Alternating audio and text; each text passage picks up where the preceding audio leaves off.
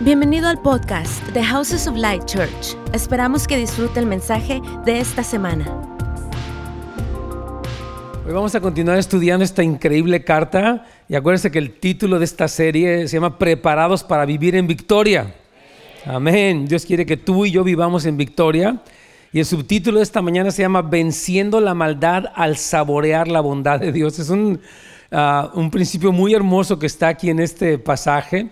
Porque mire, estamos viviendo en un tiempo donde hay muchas cosas negativas ocurriendo entre los jóvenes, niños, familias, naciones, en los gobiernos y tantas cosas. Y cuando vivimos en un ambiente así, podemos llenar nuestro corazón de negatividad, de pesimismo, de queja, de crítica, de resentimiento, pero Dios nos quiere, quiere que tú y yo caminemos en victoria sobre todo esto.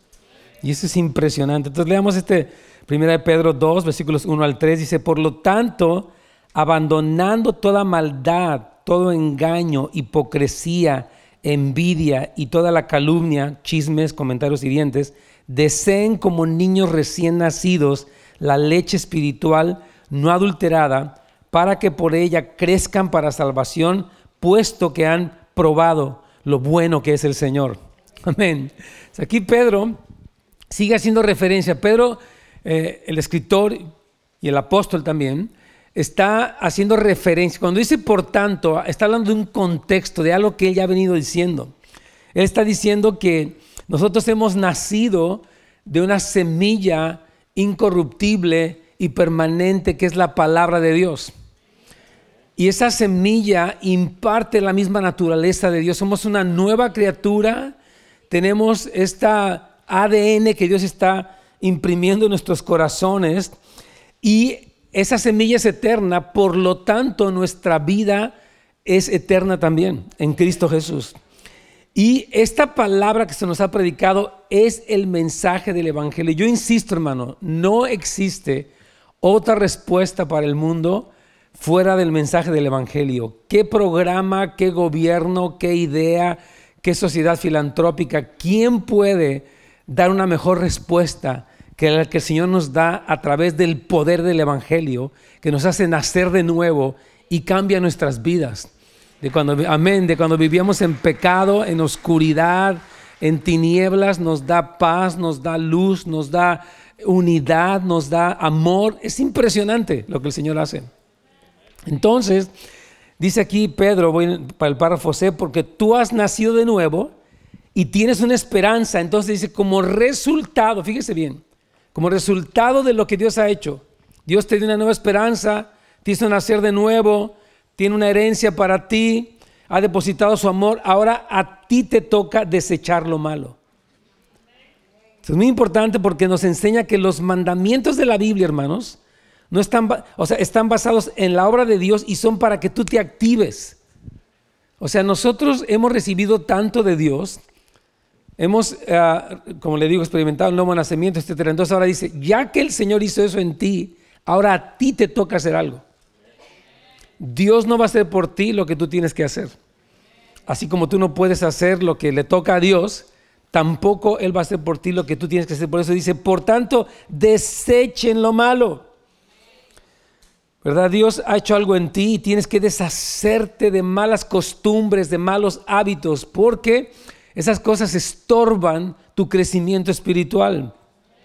Amén. Es como que el Señor te dice, vuélvete lo que ya eres. Tú eres una nueva criatura, ahora camina como una nueva criatura. Las cosas viejas ya pasaron, entonces deja atrás lo anterior. Los vicios, las malas costumbres, los malos hábitos, las cosas que corrompían tu mente, dice, déjalas atrás porque ya no van de acuerdo con tu vida nueva. Ahora tú ya eres un hijo de Dios, nos ha dicho Pedro, tú ya eres un hijo obediente. Ahora tú ya actúas como alguien amoroso, como alguien santo, porque tu Padre es santo. Amén. Entonces dice, y, aquí va a darnos la clave para esta vida en victoria. Dice, como niños recién nacidos. O sea, mire, yo quiero explicarles algo. La semilla de Dios, la palabra de Dios, que nos hizo nacer de nuevo, no solamente produce este nuevo nacimiento, sino también nos sostiene. Amén. Entonces dice, desea esa leche espiritual por la que tú fuiste salvo para que te puedas sostener por esa misma palabra. Hermanos, Cristo, Cristo dijo, ¿verdad? Mateo 4:4 dice, no solamente de pan vivirá el hombre, sino de toda palabra que sale de la boca de Dios. Te felicito que vienes el domingo y que estás atento, receptivo, pero tú necesitas diario estas dosis de verdad, de esperanza, de claridad, porque de otra manera el mundo, los temores llenan tu mente, las tentaciones. Por eso dice, ustedes deseen como ese niño recién nacido esta leche espiritual que no está contaminada y es la palabra de Dios. Y esto no lo habla solamente para los recién convertidos, está hablando para todos nosotros. Sigue deseando continuamente esta palabra que te va a fortalecer para hacer lo bueno. Amén. Entonces, eh, vamos al, número dos romano. Fíjate, dice, si en verdad han gustado que el Señor es bueno, tú vas a desear esta leche. Y quiero explicar eso porque es muy importante lo que Pedro está diciendo aquí. Miren, saborear la bondad del Señor se refiere a que si tú has probado y encontrado en la palabra que Dios es bueno, quiere decir que tú has nacido de nuevo. Voy a explicar esto. Mucha gente puede leer la Biblia y puede leerla por información, por historia, por criticarla, por lo que sea. Pero si tú al leer la Biblia estás comprobando que Dios es bueno, es porque has nacido de nuevo. Voy a explicar esto. El nuevo nacimiento le da a la gente la capacidad para saborear, para reconocer la bondad de Dios. Entonces aquí está diciendo, ya que ustedes nacieron de nuevo, deseen como niños recién nacidos esta leche espiritual. Y esta leche espiritual no es otra cosa que la bondad de Dios, que Él expresa a través de su palabra. Amén. Yo veo que hay, hermanos, insisto, hay una corriente muy negativa. Mucha gente está enojada, está confundida, está pervertida, está enojada, está ofendida. Entonces hay una corriente del mundo que te quiere arrastrar a vivir así. Pero está la bondad de Dios que te da el poder para deshacerte de lo malo. Amén. De verdad que sí, eso es algo tan importante. Si ves al Señor y conoces su bondad en Jesucristo en el Evangelio, entonces es la evidencia de que has nacido de nuevo.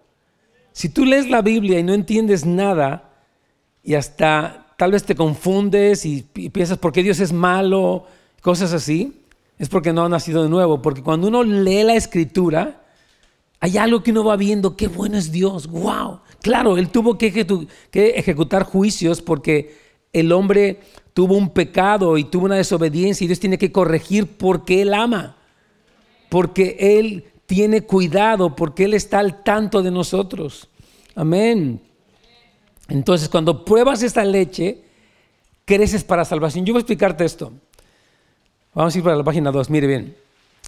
Ah, tú puedes, aquí dice, dice Pedro que tú vas a crecer para salvación. Y la pregunta es, bueno, decir, si crezco para salvación, quiere decir que ya era salvo, o no era salvo, o estoy siendo salvo, o voy a ser salvo. Y la respuesta es sí. Si eres salvo porque has nacido de nuevo, pero tú creces en tu salvación, porque al gustar de la verdad de Dios empiezas a desechar lo malo y te vuelves alguien que está disfrutando de la salvación. No todos los cristianos disfrutan de la salvación porque no todos han desechado lo malo. Y no han desechado lo malo porque no han bebido de la bondad de Dios. ¿Me está entendiendo? Usted puede ser un cristiano y fue salvo, pero todavía está muy abrumado por las cosas malas. Entonces sí fue salvo, pero a veces se siente como si no lo fuera. Se siente confundido, enojado, atado, oprimido. Porque usted aquí Pedro dice, si tú eres como ese niño recién nacido que desea la leche, entonces tú vas a desechar lo malo y tu salvación, esa obra de Dios, vas a poder disfrutar plenamente de la salvación que ya tienes en Cristo Jesús. Aprovecha ese lugar que tienes y vive como un hijo amado y como una hija amada. Esto es bien importante. Pedro tiene, hay una, una forma en la que el apóstol Pedro enseña en su carta. Y básicamente está diciendo que, fíjese bien, la salvación sí tiene una dimensión presente. Ahora estamos viviendo la, la bendición de ser salvos, pero todavía viene algo más glorioso de nuestra salvación. Fíjate aquí dice en 1 de Pedro 1.5, ya lo leíamos antes. Ustedes son guardados por el poder de Dios mediante la fe para alcanzar la salvación que está preparada. Entonces, como que, ¿cómo la voy a alcanzar? Bueno, porque ha recibido una parte, pero hay algo más que viene cuando Jesucristo regrese. Y yo sé que esto lo he repetido, pero yo creo que tiene que entrar en nuestro corazón. Porque a veces mucha de nuestra esperanza está en lo que está pasando aquí. Pero si tú te enfocas demasiado en lo que está pasando aquí, te puedes pues, desilusionar. Pero hay muchas cosas negativas que están pasando aquí. Desde la inflación hasta las guerras, desde las enfermedades hasta la decadencia moral. Y tú puedes decir, wow, estoy muy desanimado. Porque mira cómo está todo. Sí, pero acuérdate que esto es temporal y que la salvación que el Señor te otorgó en Cristo va a traer una gloria tremenda para nuestras vidas. Amén. Amén. Entonces quiero que usted entienda, yo quiero, perdón que a veces repite, pero siento que mientras voy repitiendo tal vez como que haga un clic, como que, oh, como le llaman aquí en inglés, un aha moment, como que, oh, I got it. Y lo que yo quiero es que usted capte esta doctrina o esta enseñanza de lo que es la salvación. Porque nuestra salvación, insisto, ocurre en el presente, usted viene a Cristo y Dios lo salva de los vicios, de la opresión, de la condenación. Pero la manifestación es cuando Jesús regrese y veamos toda su gloria. Fíjese cómo dice en 1 Pedro 1.9, dice, obteniendo el fin de vuestra fe, que es la salvación de vuestras almas. Entonces, se trata de que tú crezcas para que disfrutes más de tu salvación. Amén. Vas a llegar a esa plenitud porque aún estamos siendo salvos. Mire, cada vez que usted está aquí, por ejemplo, está escuchando la palabra, Dios toca su corazón, usted toma la decisión de tratar bien a su esposa, de perdonar, de dejar lo malo, de amar a Jesús, usted está creciendo en su salvación. Amén. Usted está experimentando más de esta plenitud. Entonces, párrafo D. La lección aquí es que no se debe pensar en la vida cristiana como algo automático. Más bien es un proceso orgánico y dinámico. Usted no, mire, cuando pasó al frente para recibir a Cristo, ya sea aquí en una célula, en un retiro, lo que sea, no es como que, ok, ya me dejo, no. Usted tiene que ir creciendo. Usted tiene que irse disciplinando. Usted tiene que, tiene que dedicarse a esto porque de otra manera usted está estancado. Y no se trata de eso, se trata de que usted crezca para salvación. Amén. Amén. Entonces la vida cristiana no es, uno no crece nada más porque, porque recibió a Cristo. Uno crece porque sigue las instrucciones, se acerca, se conecta y entonces crecimiento se opera. Te, te vuelves un mejor esposo, un mejor padre, un mejor empresario, un mejor ciudadano, un, mejor cristiano en la iglesia. Estás creciendo porque tú te activaste. Amén. Esto es muy importante, hermanos, porque tenemos que entender, como decimos al principio, la parte de Dios y la parte nuestra. Nunca pienses que comer y beber la palabra de Dios y el crecer sea algo opcional. Pues yo puedo hacerlo. Igual a mí me da mucha flojera, pastor. O sea, yo no tengo tiempo para eso. Me, canso, me, me da flojera, no entiendo nada. Entonces, ¿para qué lo hago? Si tú piensas en algo así, nunca vas a crecer. Nunca vas a crecer, te vas a quedar en un estancamiento espiritual donde fuiste salvo, pero no estás disfrutando de toda la libertad que el Señor te ofrece, de toda la paz que el Señor te ofrece, de todo el gozo que el Señor te ofrece. Pero eso viene cuando tú deseas esta leche, cuando tú empiezas a desechar. Fíjese, tú, deseas, tú recibes esta leche, que es la palabra de Dios, y entonces empiezas a desechar lo malo y hay más, más libertad para ti. Hay más paz para ti. Repito, hay más gozo para ti. Amén. Entonces, hermanos queridos, repito, nunca pienses que comer y beber la palabra de Dios es algo opcional o lateral. Es tan esencial como lo es en lo natural. Usted necesita comer si no se muere. ¿Estamos de acuerdo? Usted, no come, le viene una anorexia y usted se muere. Lo mismo pasa en lo espiritual. Si usted no, no tiene hambre espiritual, usted se muere espiritualmente.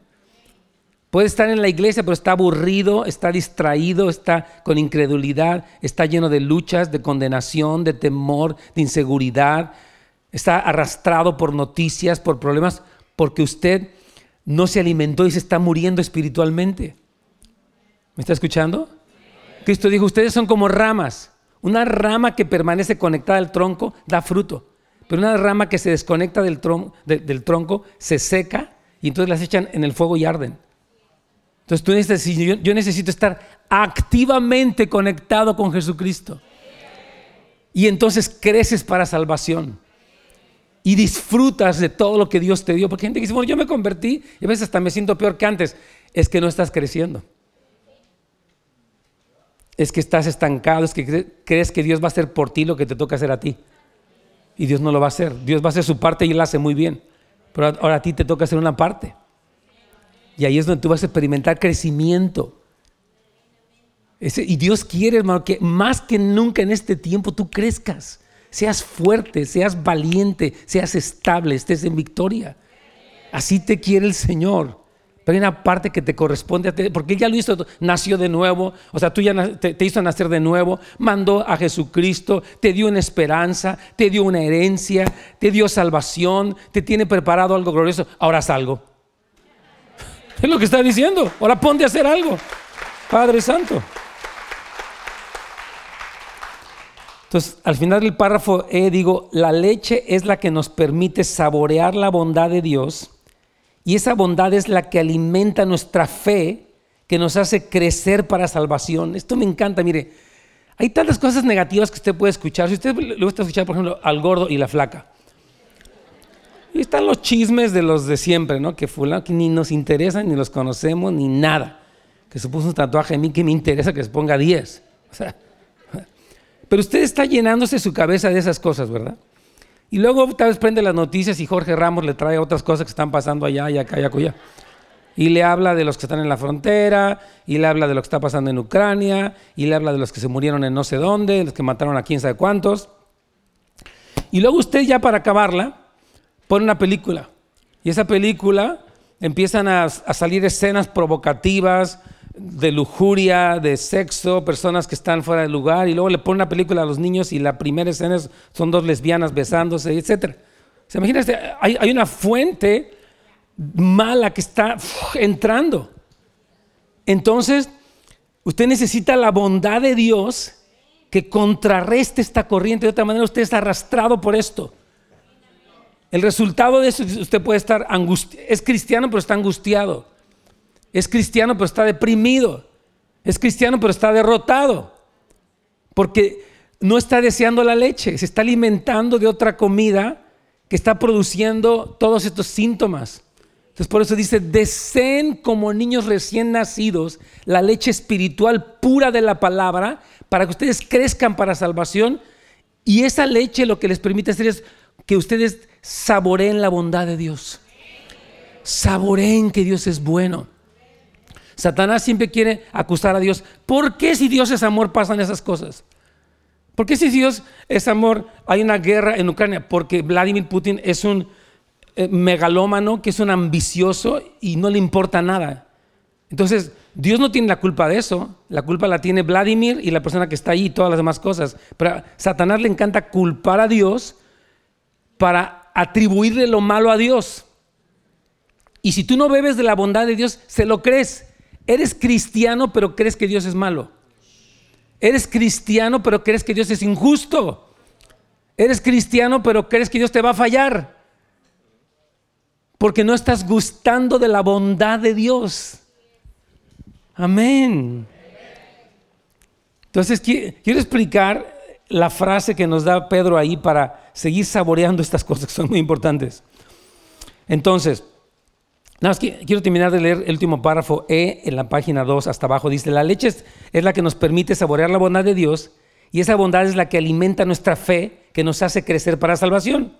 Es decir, que esto nos da la habilidad para abandonar toda clase de malicia. Si tú no tienes suficiente de la bondad de Dios, vas a ser seducido por la malicia. Vas a creer que es mejor lo malo que lo bueno. Vas a creer que es mejor desquitarte que perdonar. Vas a creer que es mejor la pachanga del mundo que es falsa que el gozo que hay en Dios. Hmm, están muy calladitos. Oh, Entonces, por eso Pedro dice aquí, por tanto, abandonando toda maldad, todo engaño, hipocresía, envidia y toda calumnia. Está diciendo, Pedro está diciendo, esta leche que sabe a la bondad o la misericordia del Señor nos permite crecer para salvación porque nos saca del desamor.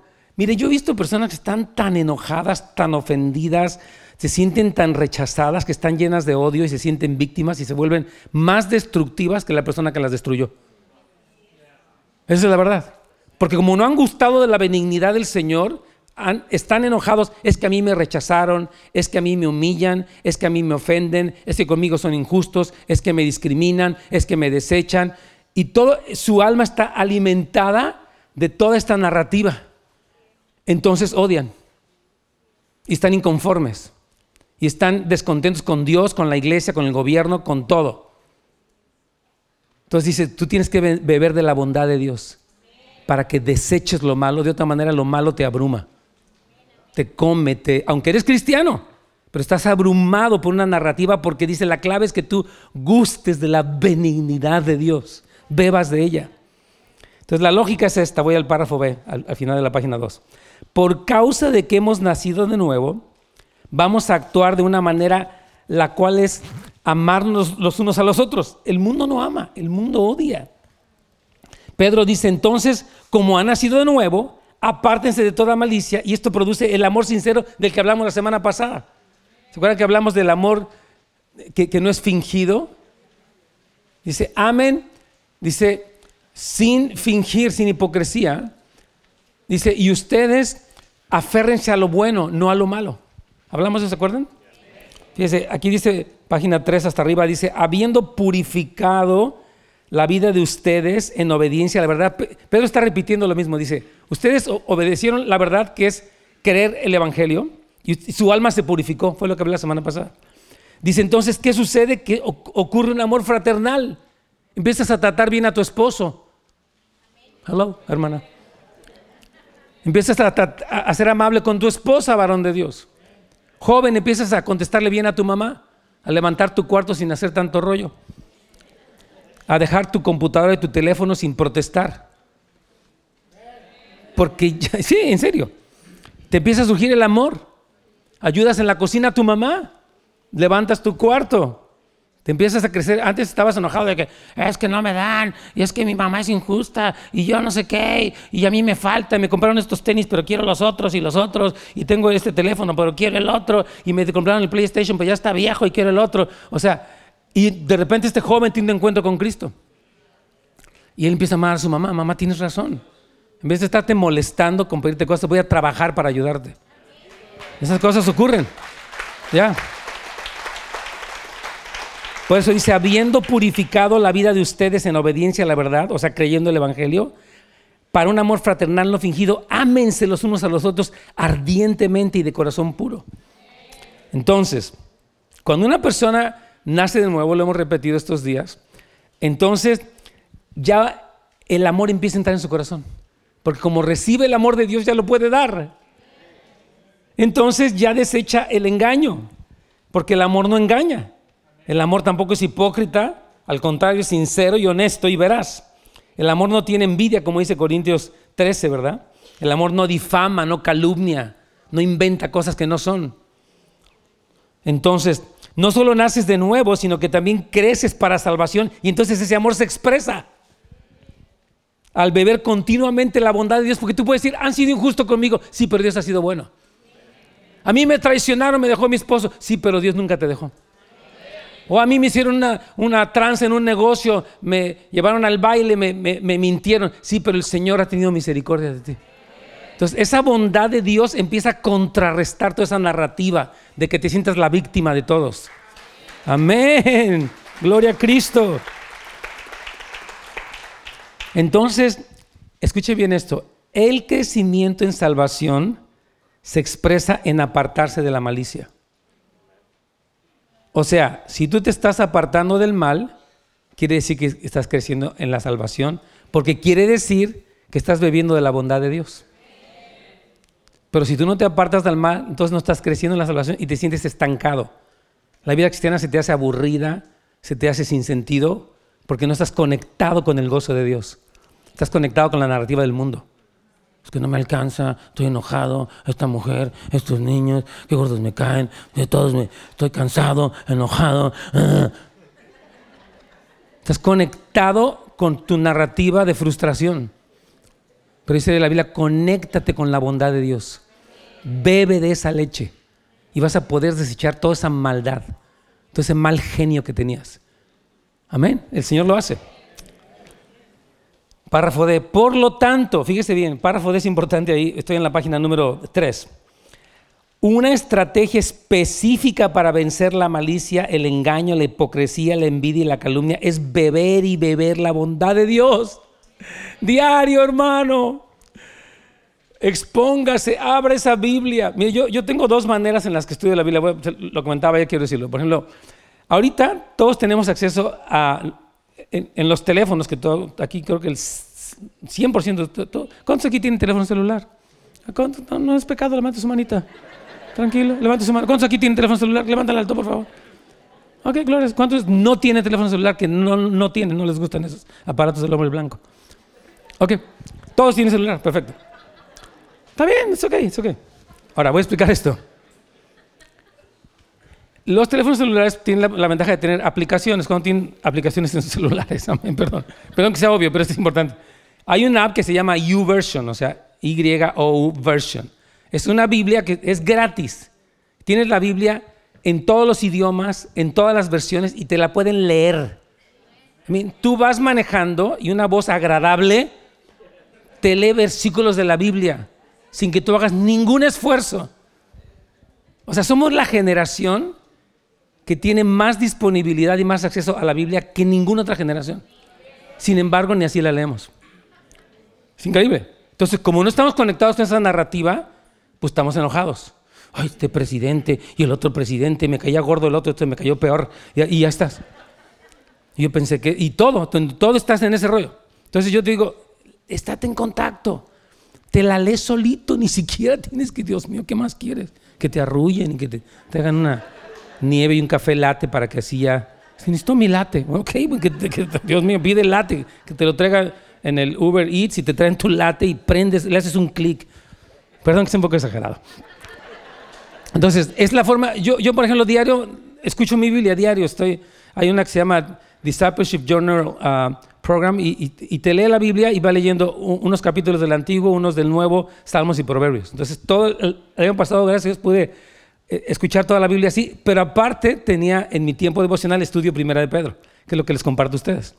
Entonces tengo un tiempo donde estoy expuesto al contexto general de la escritura para nunca perder eh, el hilo de lo que Dios ha dicho desde, el Génesis hasta Apocalipsis. Y aparte tengo un tiempo de meditación donde escribo, donde, esto que les comparto lo, escrito, lo oro, lo pienso, etc. Entonces, esta continua exposición a la palabra de Dios, que lo puedes hacer, cualquier persona lo puede hacer, no tienes que ser pastor Nets ni nada. Un cristiano normal te expone a la bondad de Dios te expone a quién es Dios. En vez de escuchar la, gente que se queja de Dios, escuchas las razones de Dios. El corazón de Dios. Y Señor, wow, qué bueno eres. Qué bárbaro, qué bondad, qué misericordia, qué paciencia, qué generosidad, Señor. Wow. Y enfrentas, tú de repente te enfrentas a una cosa difícil, te enfrentas a una enfermedad, a una crisis financiera y dices, Señor, tú eres bueno. No voy a caer en el río de perder mi fe de que, pues, ¿dónde está Dios? Y la semana pasada di mi día, nunca lo doy y, lo di y hasta me fue peor. Y entras en, crisis. dices, no, no, no, no, espérate, espérate. Dios es, es bueno. Dios es bueno. Él, él está conmigo. E, y Dios se revela. Por eso el salmista decía, bendice alma mía al Señor y no olvides ninguno de sus beneficios. Y él empieza a contar, Él perdona tus pecados, Él sana tus dolencias, Él te rescata del hoyo, Él te corona de favores y misericordias, Él sacia de bien tu boca de modo que te rejuvenezcas como el águila, Él ha hecho contigo misericordia, Él alejó tus iniquidades así como está en el oriente del occidente. Él dice, Él se deleita en ti como un padre se deleita con el hijo. Digo, wow, Señor, ese eres tú. Entonces en vez de perder la fe, voy a confiar en Dios. Sí, Señor, bueno, yo sé que ahorita la cosa está difícil, pero yo sé que tú eres bueno. Yo sé que tú me amas. Yo sé que vas a hacer algo bueno conmigo. Y entonces desechas la hipocresía y la calumnia y el engaño. Ya, no, ya no los necesitas. Entonces vamos a ver cada una de estas cosas de las que, Pablo, de las que Pedro habla, de estos sentimientos profundos que a veces están en nuestra y que no se van tan fácil. A veces la envidia está arraigada y no se va fácil. Oye, ¿por qué le dieron a ella eso y a mí no? ¡Qué coraje! Yo quería eso. Y, yo no tengo eso. Entonces hay todas esas cosas. Pero tú cuando, cuando gustas de la bondad de Dios, tienes el antídoto para vencer la envidia. Amén. Entonces vamos a ver qué es la malicia, rápidamente. La malicia es una disposición del corazón de querer lastimar a otros. Cuando tú estás resentido, quieres que le pase a alguien algo malo. Uy, que le, tienes este, esta malicia en tu corazón. Y es, un espíritu osco, hostil, rudo hacia la gente. Hasta para allá. Nunca das gracias, siempre exiges, siempre estás enojado, nunca reconoces, no eres agradecido. Esa es parte de la maldad, porque estás conectado a una narrativa equivocada. Ahora, si la maldad continúa, se torna en engaño. Así que eh, el engaño es que hay algo en nuestro corazón que quiere que la gente crea algo que no es cierto. ¿Cómo estás? Bien, gracias, gloria a Dios. Traes todo tu rollo por abajo, ¿no? Y traes engaño y quieres sacar provecho. Hay algo, la maldad, hermano, es como una especie de cáncer del alma que va creciendo, por eso necesitamos combatirlo. Porque luego el engaño desemboca en hipocresía, lo que ya Pedro nos habló antes. Es una especie de engaño más profundo que se expresa hacia el exterior con falsedad. Ya, ya vamos a hablar de que, este, sí, gloria a Dios. Estás así con tu carita, así, muy así, pero estás con un coraje y con un... Esa hipocresía dice, no quiero que me conozcas. Una cosa que Dios nos está enseñando en este tiempo en la iglesia muy fuerte es, es ser auténticos. Es poder reconocer mis sentimientos. ¿Sabes que sí estoy enojado? Y sabes que sí estoy dolido por esto. Y tú tienes que aprender a conocerte, pero la hipocresía pretende que es muy buena, aunque en realidad no lo sea. O pretende que ama, aunque en realidad no ame. Y esa hipocresía es tan peligrosa, porque yo he visto que es como cuando el hombre miente. Las personas que dicen mentiras no crecen. Porque el que miente se sale por la tangente o tomando un atajo falso e impide su crecimiento. Si sabes que llegué tarde porque me levanté tarde, porque estuve distraído viendo la tele y se me fueron horas, vi mi TikTok media hora y cuando lo vi ya era bien tarde y llegas, ah, es que perdón, es que había mucho tráfico. Estás mintiendo, no había tráfico. ¿Sabes qué quiero decirte? Que soy indisciplinado, no mido el tiempo y soy informal y no tengo respeto por ti, perdóname. Eso te hace crecer. Pero el engaño disfraza es que eh, mi llanta estaba medio baja y tuve que venir muy despacio porque como que estás, estás mintiendo, estás, no estás siendo honesto y no vas a crecer. Entonces, eh, detrás de ese temor e hipocresía hay un temor de ser conocido como realmente soy.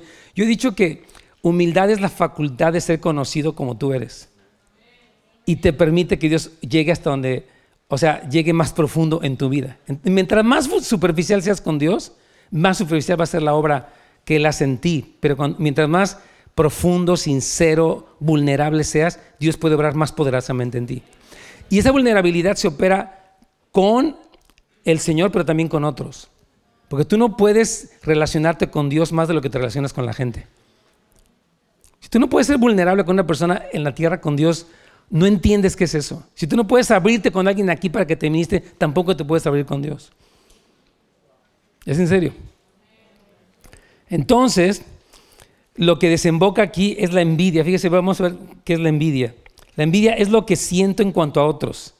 No solo de que estoy avergonzado de mis fallas y por eso soy hipócrita, sino que estoy resentido por tus éxitos. La envidia ve los logros o el crecimiento o simplemente algo bueno que le pasó a la otra persona y no le gusta. Queremos que nos pase a nosotros, pero no estamos felices de que les pasó a ellos. Y ese es exactamente lo opuesto a la bondad. La bondad se deleita en el crecimiento de otro. ¡Ay, qué bueno que te fue bien! ¡Qué padre que Dios te bendijo!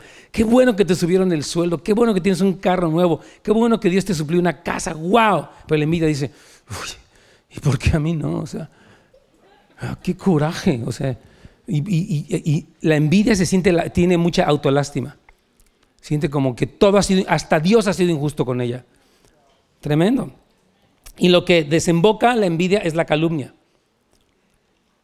que es decir cosas negativas acerca de los que tienes envidia para difamarlos por las cosas buenas que les pasaron. Así le pasó a Jesús. Ellos le tenían envidia. La gente iba atrás de Jesús, fíjese bien, y los fariseos tenían envidia de que toda la gente, aquí nadie se para en la sinagoga y las multitudes corren detrás de Jesús. Qué coraje les dio. Entonces dijeron, este hombre es un mentiroso. Hace lo, que hace lo hace por la obra de Satanás. Estaban difamando a Jesús, calumniando a Jesús porque estaban llenos de envidia. Estaban, por ejemplo, dice, este hombre dijo que va a derribar el templo. Jesús nunca dijo que iba a derribar el templo. Él dijo que si ellos lo derribaban, él, así como iban, de hecho lo iban a crucificar, él dice, en tres días yo voy a resucitar. Estaba hablando de su resurrección y ellos le dijeron, este hombre dijo que, que va, a que, va a tirar el templo. Estaban calumniándolo. Y vivimos en un mundo donde hay calumnia, pero al por mayor. Y la raíz de la, de la calumnia es que quieren el poder del otro. O sea, te difamo a ti que estás en el poder para yo quedarme con el poder puedo mentir de ti, puedo sacar tus trapitos al sol, ¿verdad? Para quemarte y yo quedarme con esa parte del pastel, porque yo quiero lo que tú tienes. Ese es, lo que vemos totalmente. Entonces la envidia y la calumnia son lo opuesto a la bondad de Dios. Muestran nuestras frustraciones y falta de contentamiento en Dios. Una persona, fíjese bien, que ve la bondad de Dios está contenta. Satanás es el que siembra la insatisfacción. Fíjese, Satanás le sembró la insatisfacción a Eva. Eva, hermanos, estaba en el jardín del Edén, un huerto perfecto, sin espinas, sin pecado, sin corrupción, sin muerte. Tenía acceso a la presencia del Señor. Su esposo estaba con ella y Satanás le dice, tú no estás bien. Yo te quiero decir, muchas de las raíces de la tentación es que Satanás te hace sentir insatisfecho. Necesitas ver esa pornografía. Necesitas ver esa mujer codiciosamente y decir, yo no necesito eso. Yo estoy completo en Cristo. Tú debes de combatir esa insatisfacción que Satanás quiere poner en ti para alimentar tu lujuria. Es que tú estás solo, pobrecito de ti. Entonces la persona incurre en cosas equivocadas porque está escuchando la voz de, Satanás que le produce insatisfacción. De hecho, Satanás quiso hacer eso con, con Cristo. Fíjese, Cristo había ayunado 40 días. Y entonces Satanás le dijo, pues tú tienes un montón de hambre, pobrecito de ti, oye. Llevas sin comer tanto tiempo. Dice, manda que estas piedras se conviertan en pan. O sea, tú tienes derecho. Y Jesús dijo, no, escrito está, no solamente de pan vivir el hombre, sino de toda palabra que está de la boca de Dios. No necesito obedecerte a ti, Satanás. Yo tengo lo que necesito. Dice que después los ángeles vinieron y le sirvieron. Entonces, Satanás quiere sembrar en ti el que tú te sientas insatisfecho con la familia que tienes, con, con los papás que tienes, con la esposa que tienes, con el trabajo que tienes. Satanás siembra la insatisfacción. Y cuando la persona da mucha rienda a, esta insatisfacción, puede hacer cosas locas. Ya no quiero vivir contigo, voy a buscar la felicidad en otro lado. Satanás es el que siembra mucho de la infidelidad, viene porque Satanás sembró una insatisfacción por la persona que tienes. Y lo curioso es que la persona que deja una y se va con otra, a veces termina hasta peor la otra que la primera que tenía. Porque no era la otra persona la que le falló, era él el que tenía el problema. Y van en su quinto matrimonio y decir, es que esta sí, me va a salir buena. No, el que tiene que componerse eres tú. Porque llegas y la vas a hacer igual que la otra o peor. Tremendo. La envidia y la calumnia están diciendo, me molestas porque eres exitoso. Has logrado algo o te ves mejor que yo. Eres más fuerte que yo o eres más rico que yo y tienes lo que yo no tengo y eso me hace infeliz. Y lo que voy a hacer es decir cosas negativas de ti. Voy a empezar a chismear de ti. ¿Y sabes qué es lo único que va a contrarrestar eso? El que tú bebas de la bondad de Dios. El que saborees como cristiano. Mire, Job fue un hombre que pasó por una cosa tremenda. Él pasa por enfermedad, pasa por eh, este, la muerte de sus hijos, la pérdida de su ganado, todo su dinero lo pierde y vienen los amigos todavía para rematar y le empiezan a echar más leña. Pues a ti te está pasando eso porque eres mala onda. Y tú te, lo mereces y vas a ver. Y le empiezan, sus amigos, en vez de ayudarlo, le empiezan a condenar. Pero ¿sabe qué dice Job? Dice, aunque el Señor me matare, en él esperaré. Él dice, No entiendo lo que está pasando y no me gusta, pero sé que Dios está haciendo algo bueno, aunque parezca totalmente incoherente con mi lógica humana. Y Dios sí estaba haciendo algo bueno en Job. Y Job pudo recibir y conocer a Dios y ser aún prosperado aún más porque confió en la bondad de Dios. Hermano, vamos a confiar en la bondad de Dios. No admita la narrativa que acusa a Dios o que le hace sentir a usted insatisfecho. Es peligroso. Vamos a la página 4, ya estamos terminando. Hay un sentido de inseguridad y de maldad que tiene que ser vencido por saborear la bondad del Señor al beber la leche espiritual pura de la palabra. Hermanos, de verdad, de verdad, beba de la palabra. Es que necesita hacerlo. Mire, yo, yo esta semana tuve una semana muy, muy pesada, muy difícil, pasaron cosas. Y había muchas cosas en mi mente, ¿verdad? Porque pues así pasa cuando uno hay enfermedades, problemas. Ah, y Satanás te puede decir, pues mira, ¿no? Y es más, te puede entrar la depresión. O hasta la falta de fe. O hasta el enojo contra Dios, hasta la ofensa. Pero cuando tú te conectas con Dios, Dios te dice, a ver, yo le preguntaba, Señor, ¿qué hago? Me dice, confía en mí, confía en mí, tranquilo. Y empecé a, tener tiempos con Dios y de verdad yo decía, ¿cómo? Y de hecho canté, en, mi set de, la semana, canté esa, esa, canción que dice, tu amor nunca falla, tú siempre me abrazas. Ah, va Padre, tu amor nunca falla, tú siempre me abrazas. Decía, Señor, tú siempre me abrazas. Y yo voy a proclamar tu bondad. No voy a proclamar que por qué me está pasando esto a mí. Nada que ver. Nunca pienses como una víctima, por favor. A mí me está pasando. Sí, que tú eres ser humano y vives en la tierra. Cálmate. Te pasa, le pasa, le pasó a Cristo, que era mil veces mejor que tú. Hizo todo bien y hubo pura injusticia en su vida y no se quejó. Es más, dijo, Señor, perdónalos. Ellos no saben lo que hacen. Él pudo confiar en Dios. No permitas que la amargura te penetre y empiece a robar tu fe y a carcomer tu entrega a Dios. No lo permitas. Saborea la bondad de Dios. Cuando tú bebes y deseas y pruebas y anhelas y te, satisfaces en la bondad de Dios y sabes que Él te ha hecho nacer de nuevo por su misericordia, no por tus méritos, este deseo de ser falso se te va.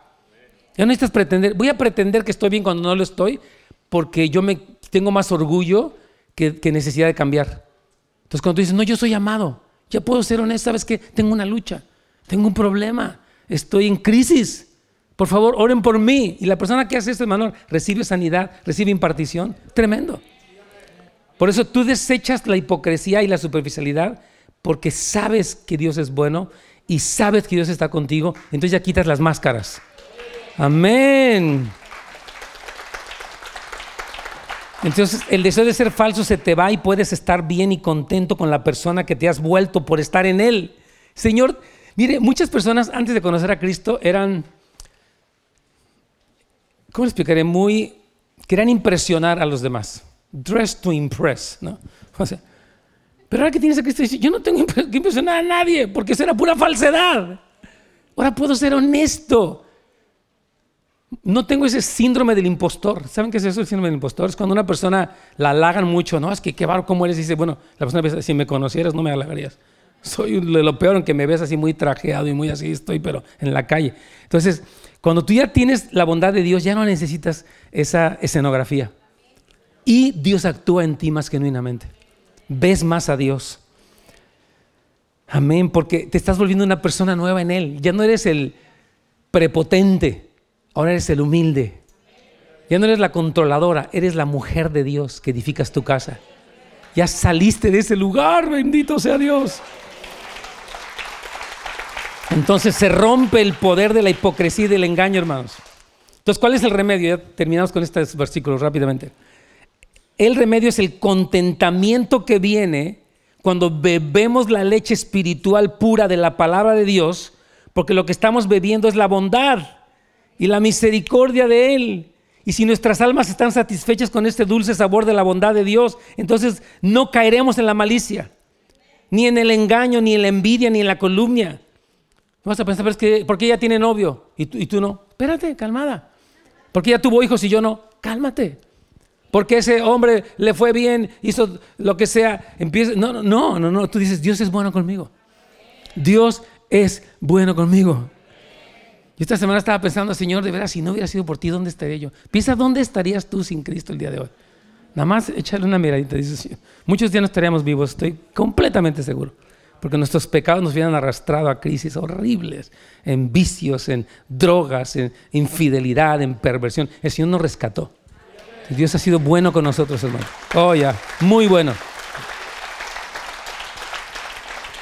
Esta es una libertad maravillosa, no solo cuando sabes que debes cambiar, pero cuando has sido tan cambiado por la satisfactoria bondad de Dios. Y te leo dos versículos para concluir. Dice la Biblia, sean sus costumbres sin amor al dinero, contentos con lo que tienen ahora, porque Él mismo ha dicho, nunca te abandonaré, ni jamás te desampararé. De manera que podemos decir confiadamente, el Señor es mi socorro y no temeré lo que me pueda hacer el hombre. No temeré lo que está haciendo Vladimir Putin, lo que está haciendo China, lo que está haciendo Biden, lo que está haciendo Trump, nadie. Yo no tengo miedo, porque a mí mi sustento no es un partido político, es mi Señor. Él es mi buen pastor. Salmo 34, 8, amo este versículo. Saboreen al Señor y vean lo bueno que es Él. Bienaventurado el hombre que confía en Él. Qué hermoso es esto, hermanos queridos. Gloria al Señor Jesucristo. Gracias por sintonizarnos. Para más información de nuestro ministerio, recursos y horarios, visite housesoflight.org.